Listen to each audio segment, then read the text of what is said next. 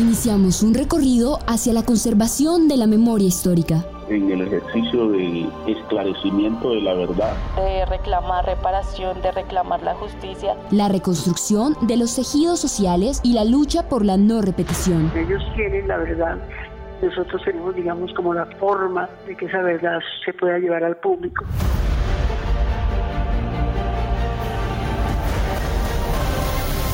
Fragmentos por la Verdad, un podcast de Contagio Radio, para la Alianza Periodismo de Verdad. Naciones Unidas confirmó el asesinato del reconocido líder social de Buenaventura, Temístocles Machado. En Colombia este viernes, en el departamento de Córdoba, fue asesinada la líder social María del Pilar Hurtado por grupos paramilitares. Seguimos en Colombia, donde fue asesinado este sábado en las afueras de su residencia el antropólogo y líder social Luis Manuel Salamanca Galíndez. En aumento el asesinato de líderes sociales, este sábado fue lamentablemente asesinada, perdió la vida la dirigente social y activista política Yamile Guerra, de 42 años de edad. Guerra era abogada, activista en varios movimientos sociales, desempeñó diferentes cargos políticos en el departamento de Santander.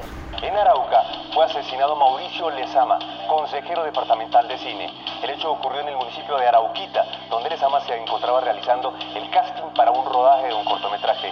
En Colombia, desde 2016 han sido asesinados más de 730 líderes y lideresas sociales. Según el más reciente informe de Somos Defensores, que recopila las agresiones cometidas contra defensores y defensoras de derechos, de enero a junio del 2019 se han registrado 591 agresiones, la cifra más alta que se haya conocido en un semestre desde hace 10 años líderes sociales en Colombia realmente históricamente han sido perseguidos y han sido asesinados desde la época de la violencia. Bueno, es, una, una, como una cruz que, los líderes sociales tienen que llevar por ser líderes sociales, por, por apoyar a sus comunidades, por reclamar derechos y por ser oposición en muchas ocasiones a políticas de corrupción en sus regiones, en sus departamentos y en el país entero, ¿no? Entonces por eso los líderes eh, tienen que sufrir en un país sin garantías la persecución permanente, una persecución política permanente. Y eh, esto pues los lleva al desplazamiento forzado, a, esconderse como si fueran delincuentes, cuando son totalmente lo contrario, son personas que promueven la democracia y la paz. Tal como lo señala el defensor de derechos humanos Jaime León, sobre los hombros de un líder o lideresa recae la responsabilidad de continuar trabajando por su territorio y por cada agresión en su contra, el tejido social de su comunidad se vuelve mucho más frágil y en muchas ocasiones termina por fragmentarse, afectando así su funcionamiento. Hemos venido denunciando la vulneración de los derechos humanos en el departamento del Chocó, la incursión de esos grupos armados ilegales que han venido atropellando y que han venido eh, la comunidad ha venido siendo víctima de, amenazas y de, y de chantajes. Entonces, nosotros hemos venido visibilizando esa situación, hemos venido denunciando y hemos venido participando en muchos espacios donde decimos que no queremos guerra, queremos que se sepa la verdad de lo que ha pasado en el conflicto. De cara a estas constantes agresiones desde instituciones como la Comisión por el Esclarecimiento de la Verdad, se han realizado diálogos con diferentes actores de la sociedad intentando resolver el por qué y quiénes están detrás de estos asesinatos y amenazas. Iniciativas como las de la Comisión de la Verdad también son una forma de reconocer el trabajo tan importante de quienes ejercen su labor de defensa de derechos y que hoy son silenciados. Para la comisión, la pregunta sobre el asesinato de los líderes es central. ¿Cómo es posible? Y tenemos la lista de 4.757 personas, líderes colombianos de la más alta calidad, líderes campesinos, líderes de comunidades que trabajaban para que sus comunidades no fuesen desplazadas y que enfrentaron a la guerrilla y a los paramilitares, que enfrentaron también problemas de derechos humanos con el ejército, líderes que luchaban por la dignidad de la mujer, por la grandeza de nuestros pueblos afro y por la grandeza de nuestros pueblos indígenas, que se enfrentaron contra la eh, minería criminal, que trabajaron decididamente por proteger sus territorios y que están muertos.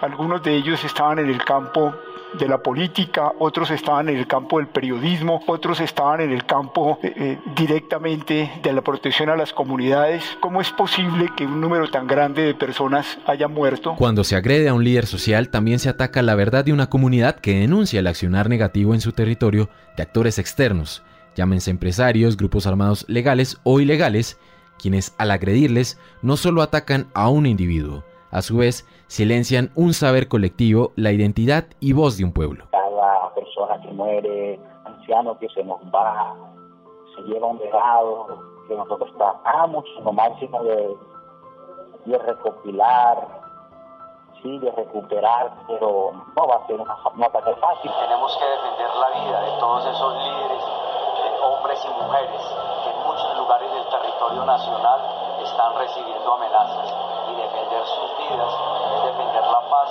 y la construcción de un país en donde no queremos que haya más víctimas. Las agresiones a líderes se concentran en determinadas regiones y asimismo se aplican en diferentes técnicas dependiendo de las particularidades de cada territorio. Cauca, Córdoba, Antioquia, Arauca y Nariño son algunos de los departamentos más afectados por este fenómeno. Yo no puedo estar con el resto de mi familia y con el resto de la comunidad donde yo crecí, donde tengo sembrado el ombligo y yo estoy desplazada ¿sí? y ya tengo que estar escondida. Entonces, la labor de derechos humanos en este país no es fácil, pues, porque si uno habla de frente y dice la verdad, quien tiene que decirla a uno se convierte en un objetivo militar. y eso es lo que ha pasado conmigo y ha pasado con mucha gente que en otras condiciones han perdido la vida defendiendo derechos colectivos, porque cuando uno se para a decir es que no puede estarle echando mercurio a un río, uno no está defendiendo el derecho solo de su comunidad, sino que está defendiendo el derecho de mucha gente en este país, pero eso se convierte pues, en una amenaza para los intereses económicos de las grandes empresas y uno termina siendo objetivo militar de, de distintos. Que todas esas acciones sirvan para, para ayudar ¿no? en esta difícil tarea de que es salvaguardar la vida de los líderes y lideresas en el Cauca, pero en el país. Hoy el Cauca es uno de los departamentos donde más agresiones se está viviendo en términos de derechos humanos. La mayoría de los crímenes contra líderes sociales, defensores y defensoras de derechos siguen en la impunidad, ya sea por la inoperancia de la justicia, la indiferencia, el silencio e incluso la complicidad de diferentes sectores políticos y sociales. Ahora más que nunca, en aras de continuar fortaleciendo los procesos al interior de los territorios, la defensa de la paz, el buen vivir de las comunidades y por supuesto, la protección de aquellos héroes y heroínas que trabajan por su gente, la búsqueda de la verdad es más imperante que nunca.